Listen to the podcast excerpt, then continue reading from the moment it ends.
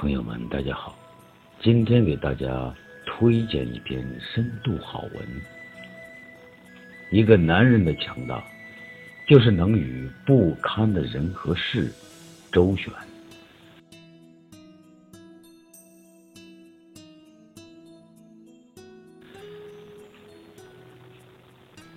我们总是先认识了身边的人，才认识了这个世界。一个人身边有多少人，就有多大的世界；有什么样的人，就有什么样的世界。这些人素养的高低，决定了你的高雅与低俗，辽远与浅狭，明媚与卑琐。一句话，他人的质量，就是你的世界的质量。在自然的山水里，无论走多远，最后还要回到这群人当中。也就是说，你最终要回到自己的世界里来。远足是心灵的沐洗，是换一种方式让精神突围，是以自然的视觉看清人的世界。临溪流以静对。芳草木以素心，登高极目，知天地之大，知己苍茫，知寸身之微。在与山水的相处里，懂得了如何跟自我所在的世界相处。自然是阔旷于万物，只是想告诉每一个生命，走出自我的狭窄。不必为一人一事一物所拘泥，心无荡动，世界自然风烟俱静。他人是你的魔障，倒不如说你是自己的魔障。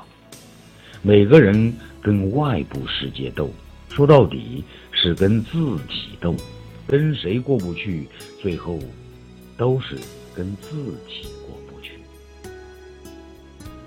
身边的世界，总有你不喜欢的人，总有你厌弃的事儿。这些必然要来到生命中，他们的来到只是为揭示生活的真相，告诉你生活是怎么一回事儿。一个人的强大，就是能与不堪的人和事周旋，最终战胜懦弱悲戚的自己。你救不起道德沦丧，但在一大片道德沦丧里，你可以选择自己巍然挺立。诸事放下，一切皆胜；放不下，自证不脱。一个人能释怀，才能释然；能在内心修篱种菊，自不必避车马喧嚣。走千里万里，逃不出自我的喧嚣，就逃不开尘世的喧嚣。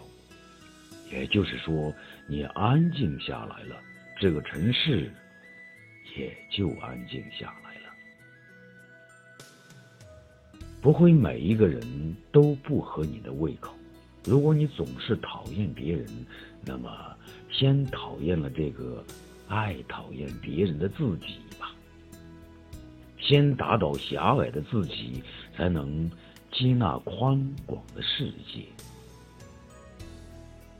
人往高处走，不是物质上追慕富贵，而是在精神层面上与那些品高境阔的人交往。